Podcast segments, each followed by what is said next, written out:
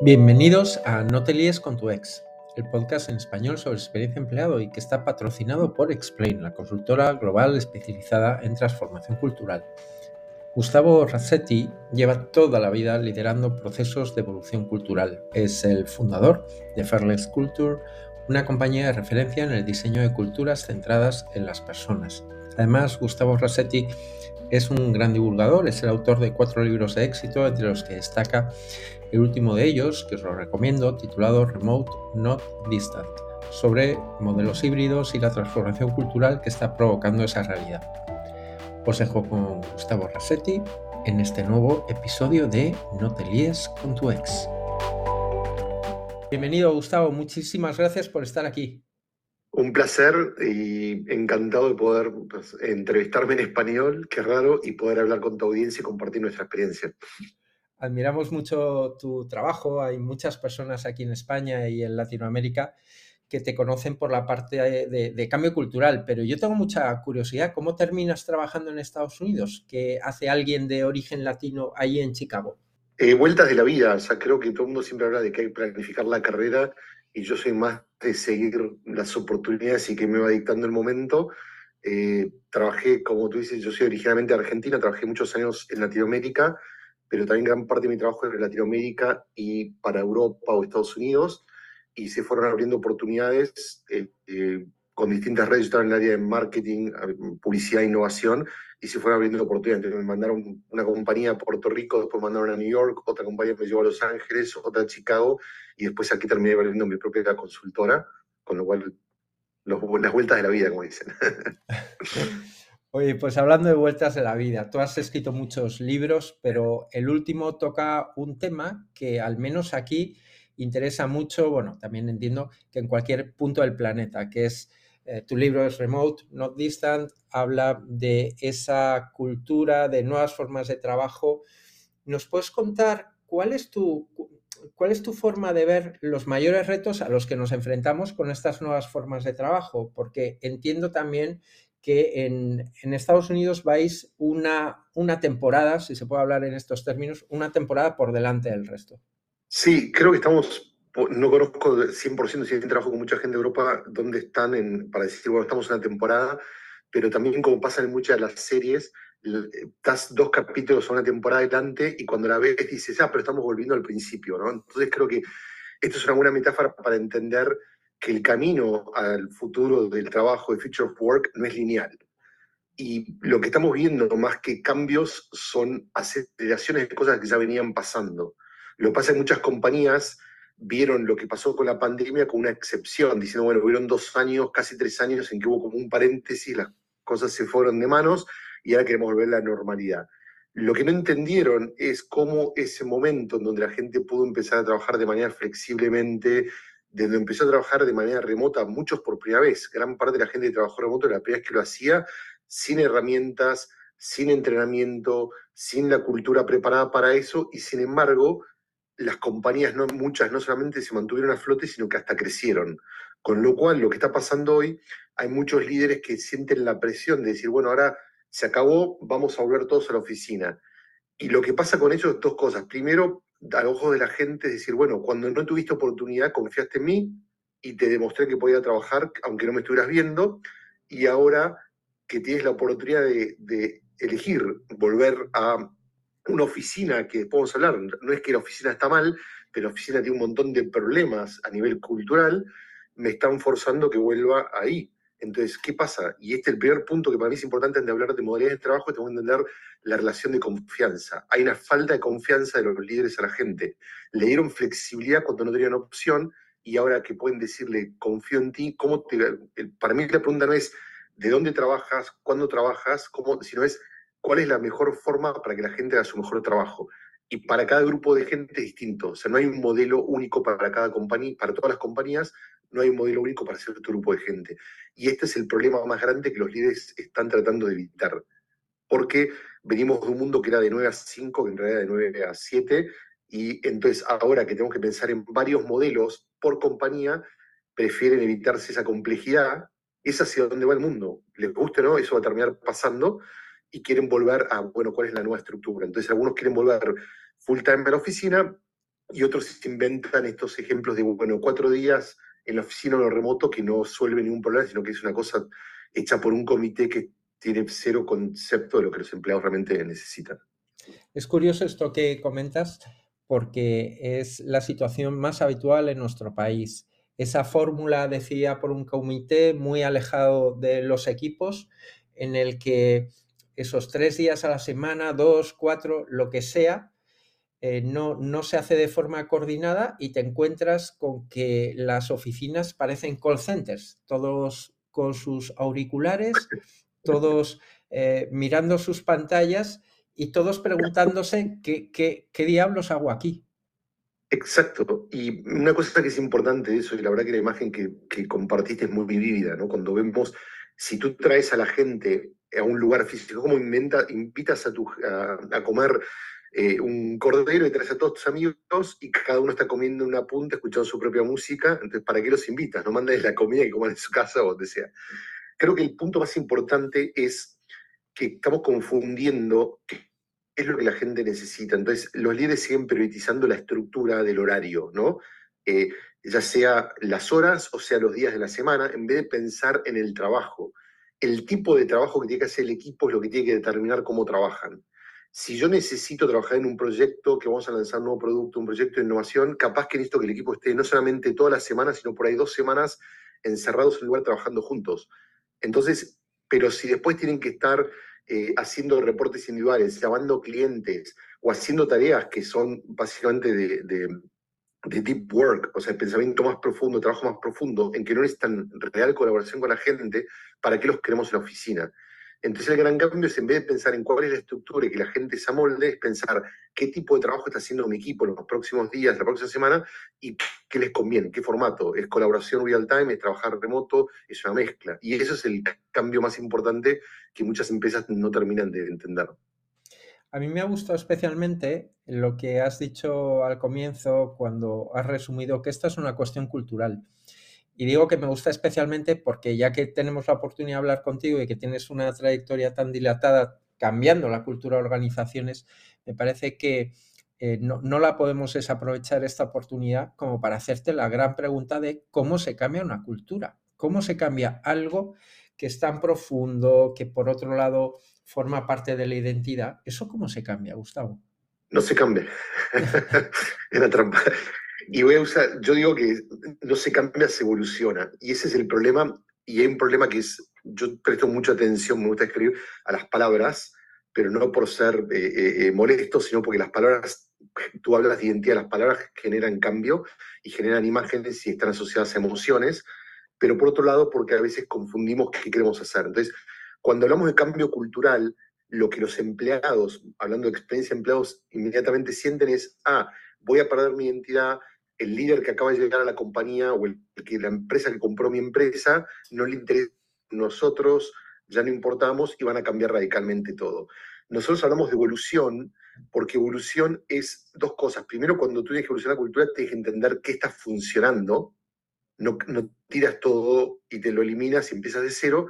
Y también que no está funcionando. Entonces, la evolución es qué quiero mantener qué cosas tengo que aceptar, hay cosas que tengo que aceptar que no las vas a cambiar o por lo menos no las vas a poder cambiar en el corto plazo. Eso pasa mucho en compañías que son parte de un holding. Bueno, el holding tiene ciertas normas, ciertas prácticas. Bueno, en vez de perder tiempo tratando de pelear esa batalla, enfoquemos en cómo cambiar.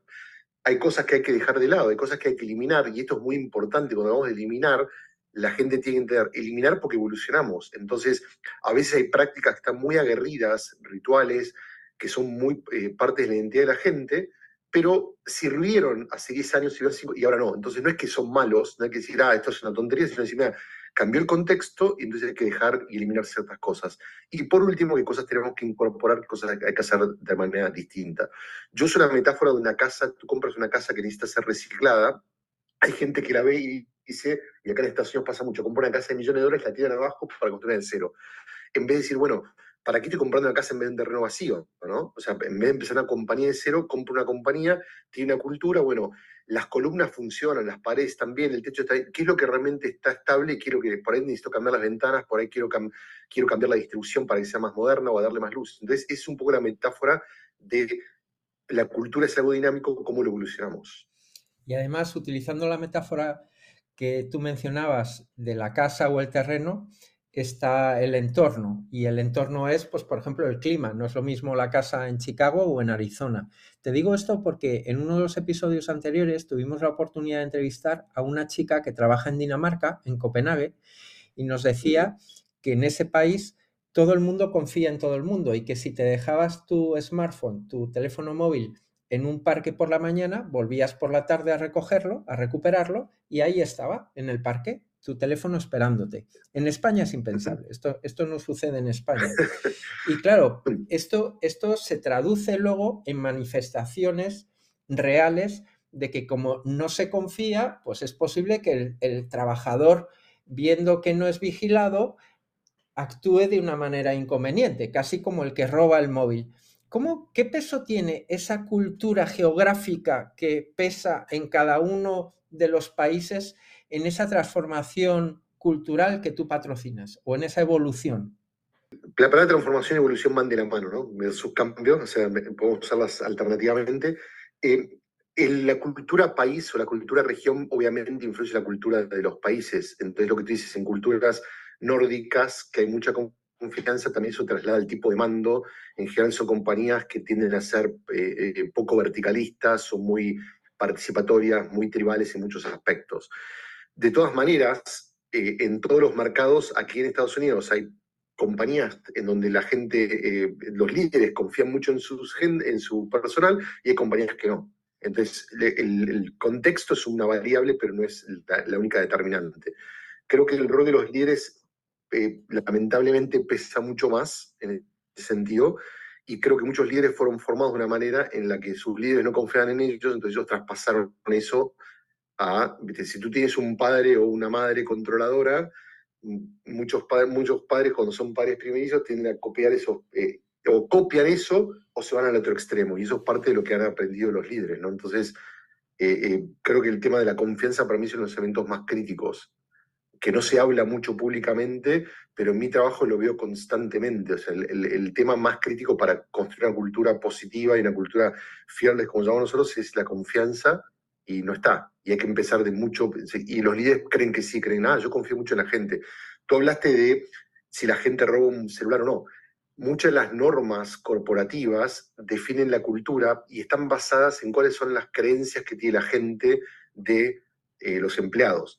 Había una compañía eh, eh, francesa metalúrgica, porque no todos son empresas, no todos los ejemplos son de empresas de tecnología, de trabajo blue collar, de empleados manufacturas, en donde cada vez que un empleado estaba generando una autoparte, porque es lo que ellos hacen para distintas empresas automotrices, eh, se le rompen los guantes con los que opera la máquina y tiene que ir a ver a su supervisor para que le dé un ticket. Y después tiene que ir a otro lugar y hacer una fila para que le cambien los guantes. Eh, cuando eh, le preguntabas al, al, CFO cuánto cuesta reemplazar un par de guantes, te decía 200 euros pero el, CEO en un momento se dio cuenta que el proceso era tan burocrático que la gente perdía una hora y esa hora de no operar una máquina le costaba a la compañía 40 mil dólares, eh, euros. Entonces dijeron, bueno, no solamente que la norma que trata de proteger a la compañía es más costosa, sino que el mensaje que manda es que pensamos que la gente va a robar los guantes. Entonces lo que estamos diciendo inconscientemente es, creemos que nuestros empleados son ladrones. Y cuando tú controlas, la gente no solamente dice, ah, si soy ladrón, no confío en ti, es como que es una calle de doble vía, pero segundo, la gente dice, ah, si ya das por sentado que soy ladrón, bueno, cuando puedo robar algo me lo robo. Entonces es, es una... he aprendido, es un círculo vicioso. He aprendido a vivir como ladrón, gracias a ti. De alguna manera es eso, ¿no? Que, que uno, uno se pone el disfraz o, o, digamos, se siente cómodo en el, en el disfraz que otros le ponen. Oye, ¿cómo contribuye? Tengo que decir que, uno de los mayores valores que tiene vuestra compañía, Fairless Culture, es el, elemento de diseño. A mí me gusta especialmente el canvas de cultura. ¿Cómo contribuye esta herramienta a esa evolución cultural? Sí, el, el Cultural Design Canvas, también hay una versión en español que la quieren usar, es que em, trabajan en tres etapas. Una es la etapa de entender dónde estamos hoy, mapear, volviendo al tema. Si vas a comprar la casa, tienes que entender dónde estás parado, qué parte funciona. Entonces tiene 10 bloques. Eh, hablamos de propósito, valores, feedback, reuniones, recién hablamos de normas y reglas. Entonces permite captar a través de distintos grupos de la compañía qué es lo que la gente experimenta. No la cultura oficial que los líderes promueven, sino cómo la gente la, experimenta. Consolidamos el segundo etapa todas esas eh, eh, visiones de la cultura y vemos cuáles son las cosas comunes y cuáles son las diferencias y las sorpresas a través de todos los distintos grupos. Eso nos permite hacer un assessment, una evaluación en el cual podemos decir qué cosas están funcionando, qué cosas requieren mínimos ajustes y qué cosas requieren intervenciones más grandes. Vamos volviendo al tema de la casa, que hay que demorar, que hay que mantener. Y, después entonces usamos el Canvas ya como un zoom in, nos metemos en cada uno de los bloques y tenemos otra serie de herramientas para poder trabajar en si hay que eh, eh, revisar los valores, o si hay que establecer cuáles son las prioridades de la compañía, o cómo queremos construir eh, seguridad psicológica, etcétera. ¿Y cómo combatéis esa resistencia que vemos muchas veces cuando se intenta cambiar la cultura o se intenta evolucionar? El, propio, eh, digamos, la organización actúa como un organismo que se defiende, como, casi como si fuera un sistema inmunológico. ¿Cómo, ¿Cómo crees tú que hay que abordar ese reto de esa resistencia que empieza a salir a flote en cuanto empiezas a evolucionar la cultura? Sí, hay una frase que hay muchos, muchos autores, entonces no sé a quién dársela, pero básicamente es que dice la gente no resiste el cambio, resiste ser cambiado por otros. Eh, entonces hay muchos ejemplos, lo que pasó con el COVID, la gente se adaptó al cambio. ¿okay? Entonces, no que, entonces eh, tenemos un principio básico de autonomía que es que nosotros queremos tomar nuestras decisiones, no que venga nuestro jefe y nos diga qué vamos a hacer. Nuestro proceso básicamente es muy, eh, es un proceso de co-creación a diferencia de cómo se hace tradicionalmente, que el líder se junta en un par, con un par de ejecutivos y dicen, ah, esta es la cultura que queremos tener y la, declaran y la gente tiene que comprarla y empezar a implementarla, todo el proceso que nosotros hacemos involucra a la gente, tanto en entender dónde están parados, en entender qué les gusta, qué no les gusta, qué oportunidades ven. Por ejemplo, si vamos a diseñar los valores, no es que no es un proceso democrático, ¿no? Hay una diferencia entre participar y que la gente vote todo, no es así, aunque hay compañías que quieren hacer eso, eh, eh, sobre todo en las partes más estratégicas como valores, comportamientos, los líderes tienen la última palabra, pero la gente participa. Por ejemplo, nosotros cuando estamos trabajando en revisar valores la compañía, compartimos los valores existentes y vemos que la gente nos diga, bueno, ¿qué resuena? ¿Qué realmente significan estos valores que la compañía tiene declarado para ti? ¿Se aplican en tu vida diaria? ¿Te mueven la aguja? ¿Te vale madre? ¿Qué, eh, ¿qué, hacen, eh, eh, qué significan, se conectan con la toma de decisiones, los líderes. Entonces, a partir de después trabajamos un ejercicio que es cuáles son las cosas que inflan y desinflan la cultura, ¿no? La cultura es como un globo que puede inflarse y elevarse o se puede pinchar, qué cosas te sacan la energía, qué cosas te desinflan. Bueno, y con esa información de la gente empezamos a identificar territorios que después trabajamos con los líderes para llegar a cuáles serían los valores futuros de la compañía.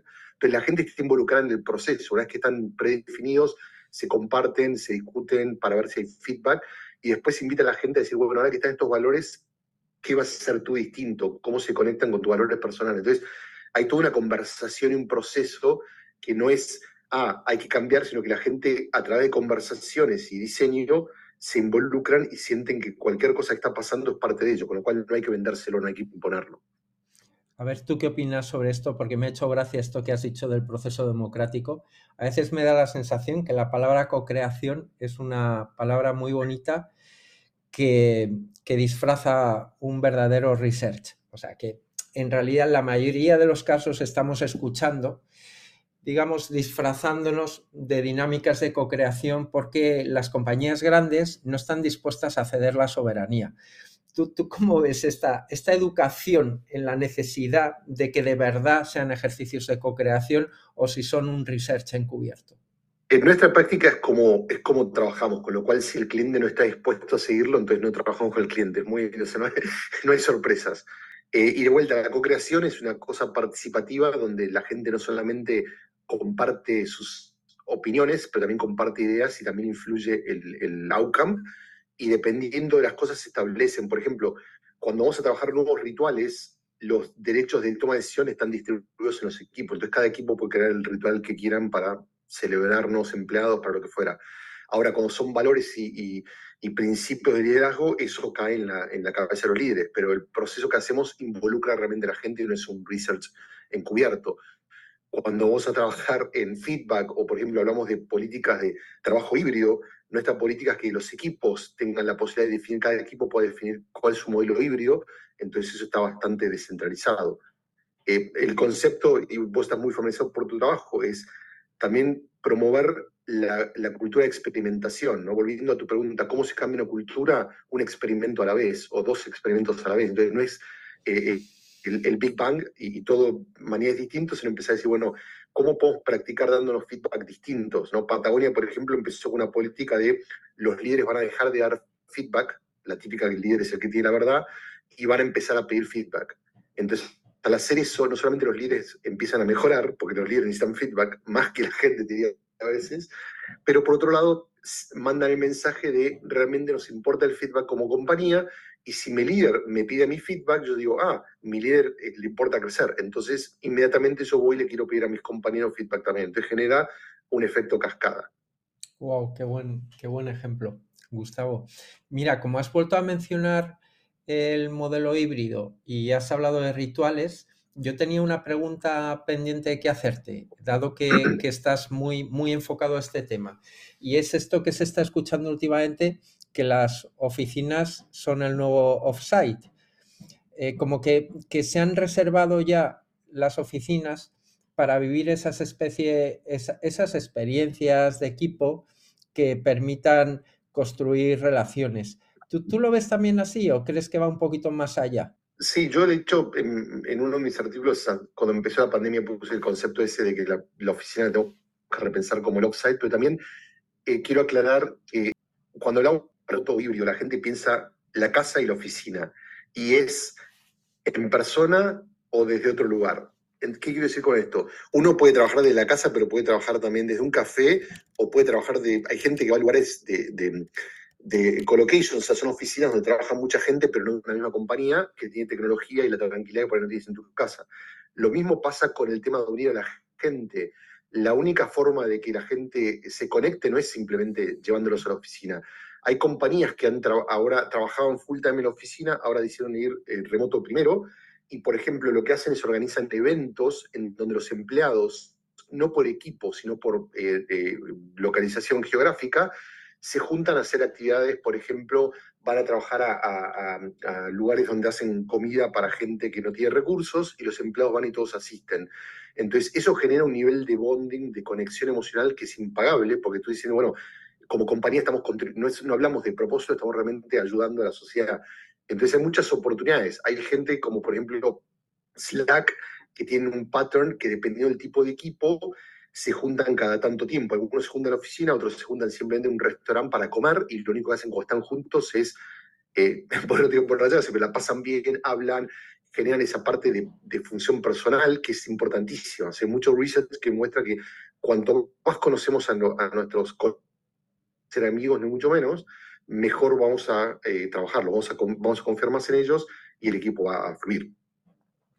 Mira, para terminar, Gustavo, me gustaría que hiciéramos un repaso de tus libros, porque estoy convencido, bueno, siempre terminamos la entrevista pidiendo que nos recomienden un libro, que nos recomienden alguna persona para entrevistar, pero tu ámbito relacional entiendo que es más norteamericano y por tanto más anglosajón y este es un podcast en castellano.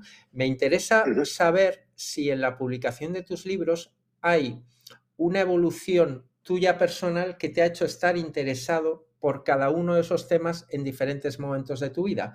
¿Ha sido así o ha surgido de una manera eh, diferente? ¿Cómo, ¿Cómo fue para ti la necesidad de publicar en lo que estabas trabajando y convirtiéndose en libros a medida que ibas creciendo o avanzando en tu trayectoria profesional? Mira, los libros son como la vida, ¿no? O sea, si la cuentas hoy, la cuentas dentro de dos meses, es la misma vida, pero la cuentas de manera distinta, en el sentido que uno va evolucionando y, yo soy bastante crítico en el sentido de, impaciente y, siempre me digo que el aburrimiento para mí es mi fuente de inspiración, ¿no? O sea, cuando siento que, uy, ya algo se repite, entonces la primera persona que se aburre con lo que hace es yo mismo. Hay gente que por ahí ha visto algunas cosas mías dos, tres veces, yo las, las veo todos los días. Entonces estoy siempre pensando cómo evolucionarlas, seas parte también de los libros. Eh, por ejemplo, uno de los libros que creí que es Straight for Change hablaba de un cambio organizacional mucho más eh, eh, macro, tenía algunas cosas muy prácticas algunas cosas más filosóficas, pero le faltaba un framework un poco más concreto. el último libro, Remote Not Distant, que si bien el eje es la cultura híbrida, en realidad lo que está hablando es de diseño cultural. El híbrido es un nuevo layer que está pasando y no es una moda, sino es algo que va a cambiar cómo trabajamos, pero muchos de los principios que están ahí van más allá de la discusión híbrida o no, tienen que ver con el approach que nosotros hacemos para diseñar cultura y para evolucionar cultura de nuestros clientes. Bueno, pues muchísimas gracias por compartirlo, Gustavo. Muchísimas gracias por aceptar nuestra invitación, por estar aquí. Y bueno, pues te deseamos lo mejor con tu compañía y con el cambio que lideras en, multitud de organizaciones. Fantástico, espero que esto sirva de inspiración para seguir haciendo crecer la comunidad en España y generar cambios, porque así como dijimos que cambiamos una organización, un experimento a la vez, cambiamos organizaciones, una persona convencida a la vez. Entonces, cuanto más gente tengamos que lleve el mensaje, que los líderes escuchen los mismos mensajes de distintos lados, más va mayor va a poder ser el cambio. Seguro que sí. Hasta siempre, Gustavo. Muchas gracias. Gracias.